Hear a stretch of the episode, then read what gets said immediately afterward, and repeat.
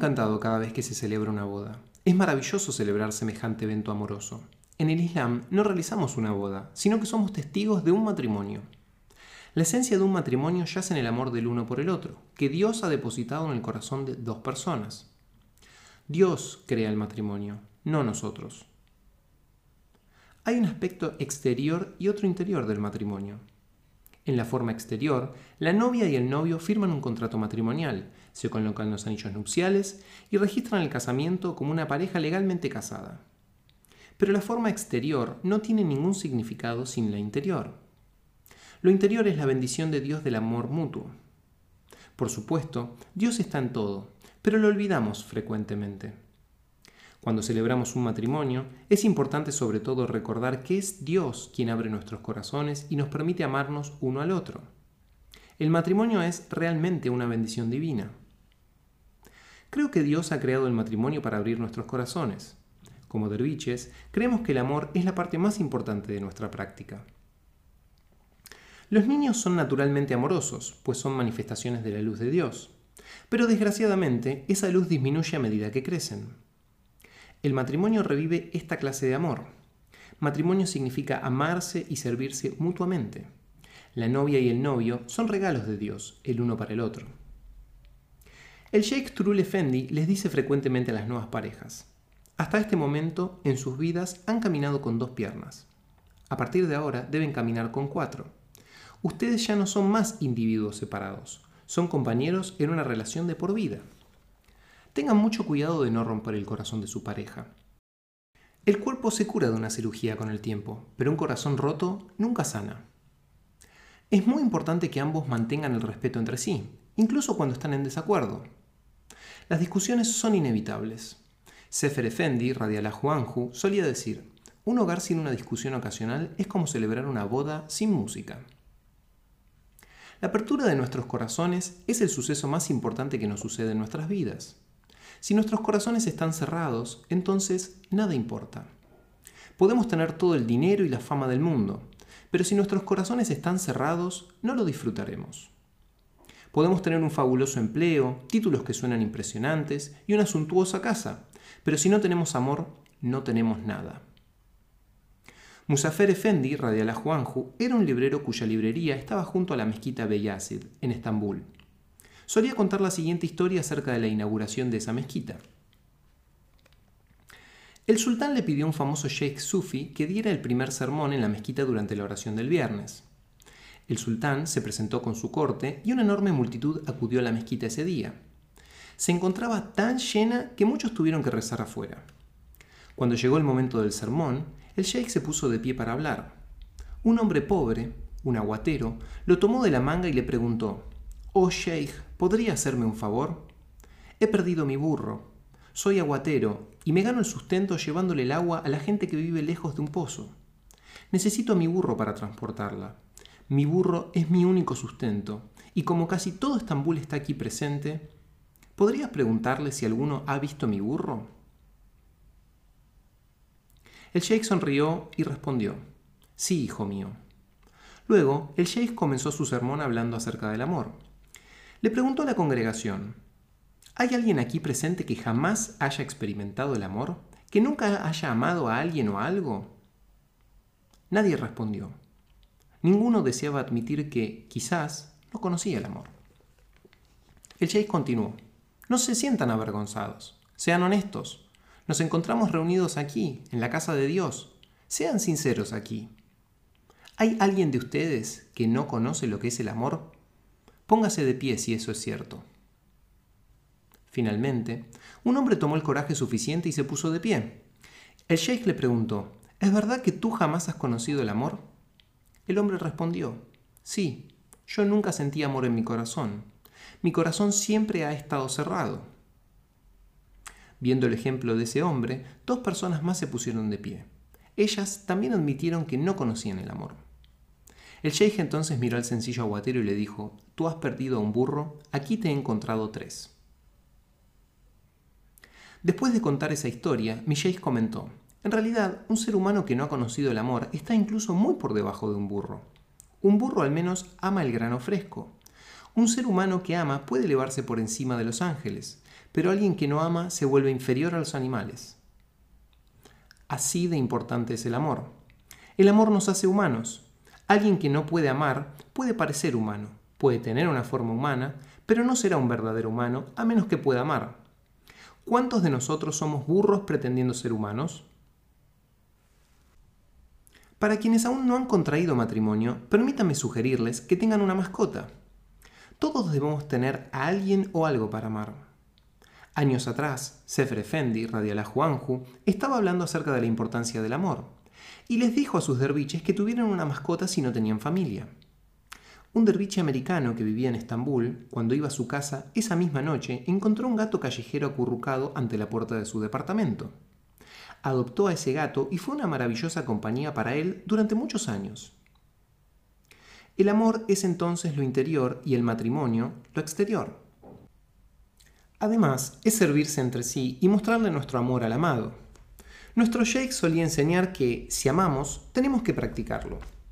Deberíamos expresar nuestro amor como ser diciendo te amo más a menudo. Esto es especialmente así para la mayoría de los hombres. El amor también se expresa en el servicio. Un signo claro de nuestro amor es que preferimos servir a ser servidos.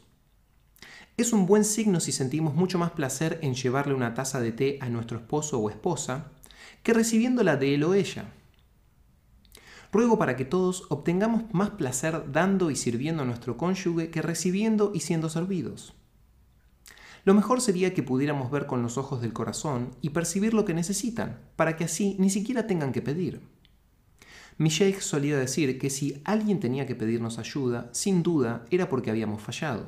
No les estábamos prestando la atención suficiente. En un matrimonio verdadero no servimos con la idea de obtener algo a cambio. Servimos porque nos genera placer hacer algo por quien amamos. Por ejemplo, un viernes por la tarde, un esposo le dice a su esposa, sé que amas ir al cine, vayamos al cine esta noche. La esposa le dice, sé que prefieres quedarte en casa y esta noche hay algo en la televisión que estoy segura te gustaría ver. Así que quedémonos en casa y veamos ese programa. Entonces los dos discuten sobre qué hacer. Uno dice, hagamos esto porque te gusta. Y el otro replica, no, hagamos esto porque tú lo quieres. Ese es el ejemplo de una discusión perfecta. Esta es la actitud ideal para llevar a nuestros matrimonios. Servimos no porque creamos que debemos hacerlo, no por una recompensa ni para lucirnos. Servimos porque honestamente queremos servir a nuestro amado o amada. El matrimonio es un desafío. Es una sociedad espiritual a largo plazo, una alianza en el camino de regreso a Dios. Lo ideal es que podamos apoyarnos mutuamente en la caridad, al rezar y al ser musulmanes y seres humanos bondadosos y compasivos resulta esencial que cada cónyuge apoye estas cosas en relación al matrimonio. Todos nos quedamos dormidos a veces. Nuestros egos tratan de convencernos de que debemos ser egoístas. Y lo ideal, en ese caso, es que nuestro cónyuge esté despierto mientras nosotros dormimos, pues podría decirnos, mm, eso no me suena del todo bien. Y si escuchamos y reflexionamos, nos despertaremos. Todos nos quedamos dormidos. En un famoso hadiz, el profeta sallallahu alaihi wasallam dijo: Oh gente, ¿acaso no despertarán antes de que mueran? Nuestros egos son como maestros hipnotizadores que nos han puesto en trance. Y esto es verdad para cada uno de nosotros. Todos están en peligro de sucumbir a ese trance hipnótico. Y no solo en peligro, esto nos sucede a cada uno de nosotros y nos sucede muy rápido. Podemos estar manejando en un día soleado, con un hermoso estado de ánimo, y de pronto alguien nos corta el paso en la autopista. En ese momento el ego se adueña de nosotros. No le decimos al otro conductor, que las bendiciones te acompañen, estás apurado, espero que llegues a salvo y a tiempo. No es lo que habitualmente decimos en esos momentos, ¿no es cierto? Debemos reconocer que nuestro orgullo y nuestros egos son fuertes. Cuando somos desafiados en nuestra vida, nuestros cónyuges nos pueden hacer recordar que debemos ser mejores seres humanos, lo mejor es que los escuchemos. Nuestros cónyuges son nuestros compañeros en la lucha contra nuestros egos. Amar a alguien y estar juntos durante años es una oportunidad para crecer juntos, para viajar juntos. Somos todos viajeros en el camino de la verdad. Años atrás, viajar era mucho más peligroso de lo que es ahora. Viajar en el desierto, cuando el Islam comenzó, era especialmente peligroso. Había bandidos y salvajes tormentas de arena. Y para resguardar nuestra propia vida era vital elegir al compañero de viaje adecuado. En un matrimonio es muy importante mantener nuestro amor y mutuo apoyo. Tal como hacían esos viajeros del desierto, también nos servimos y ayudamos mutuamente en un matrimonio, protegiéndonos de los peligros a nuestro alrededor. Actualmente, los peligros en nuestras vidas no son tan dramáticos como las tormentas de arena o los bandidos o quedarnos sin agua, pero son peligros reales al fin y al cabo. Hay peligros emocionales y espirituales. Vivimos en una cultura enfocada en el materialismo, que difícilmente reconoce los valores humanos reales necesitamos apoyarnos unos a otros. Nuestros hogares deben ser lugares de luz. Dos corazones llenos de luz son mucho mejor que uno. Los cónyuges deben recordarse mutuamente la verdad y enseñarse mutuamente con el ejemplo. El ejemplo trabaja mejor que las palabras. Después de 100 años de psicoterapia, finalmente hemos comprendido que las palabras por sí solas no importan mucho. Como sabemos, las palabras valen poco. Pero desde luego, las palabras que son sinceras y salen del corazón tienen un peso real. Deberíamos hablarnos con palabras amorosas y agregar acciones amorosas a nuestras palabras. Todos podemos practicar amar más. Podemos amar a nuestras familias, amar a la creación de Dios y amar lo que más podamos. Es realmente muy importante. Siempre están aquellos que precisan nuestro apoyo y nuestro amor. Cuando los ojos de nuestros corazones se abren, vemos la luz de Dios en cada uno. Ver esa luz y belleza en cada uno es parte vital del matrimonio real. Lo ideal, si uno de los cónyuges está atrapado por el mundo, es que el otro pueda recordarle que sus preocupaciones no son tan importantes. En un matrimonio espiritual podemos recordarnos mutuamente que debemos ser verdaderos seres humanos, que debemos viajar juntos por el sendero hacia la verdad. A veces pienso que el principal objetivo del matrimonio es descongelar nuestro corazón todos nuestros corazones son un poco fríos, y el matrimonio ha sido diseñado por Dios para ablandar y abrir nuestros corazones. El mundo es un constante desafío, y encarar ese desafío es mucho más fácil con un compañero. Antes de casarme, tuve un sueño en el cual me encontraba rompiendo el hielo del compartimiento de un freezer de una vieja heladera.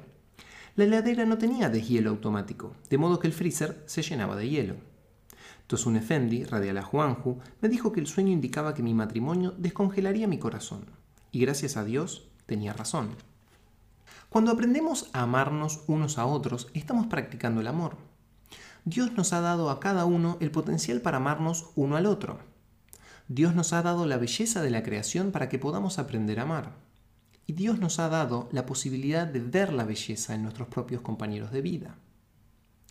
El amor que aprendemos al amarnos unos a los otros nos da la capacidad para amar a Dios. ¿Cómo podríamos amar aquello que está más allá de nuestra comprensión y de nuestros sentidos si no podemos amar lo que podemos comprender? ¿Cómo podemos amar aquel que está más allá de nuestra percepción a menos que amemos lo que está frente a nosotros?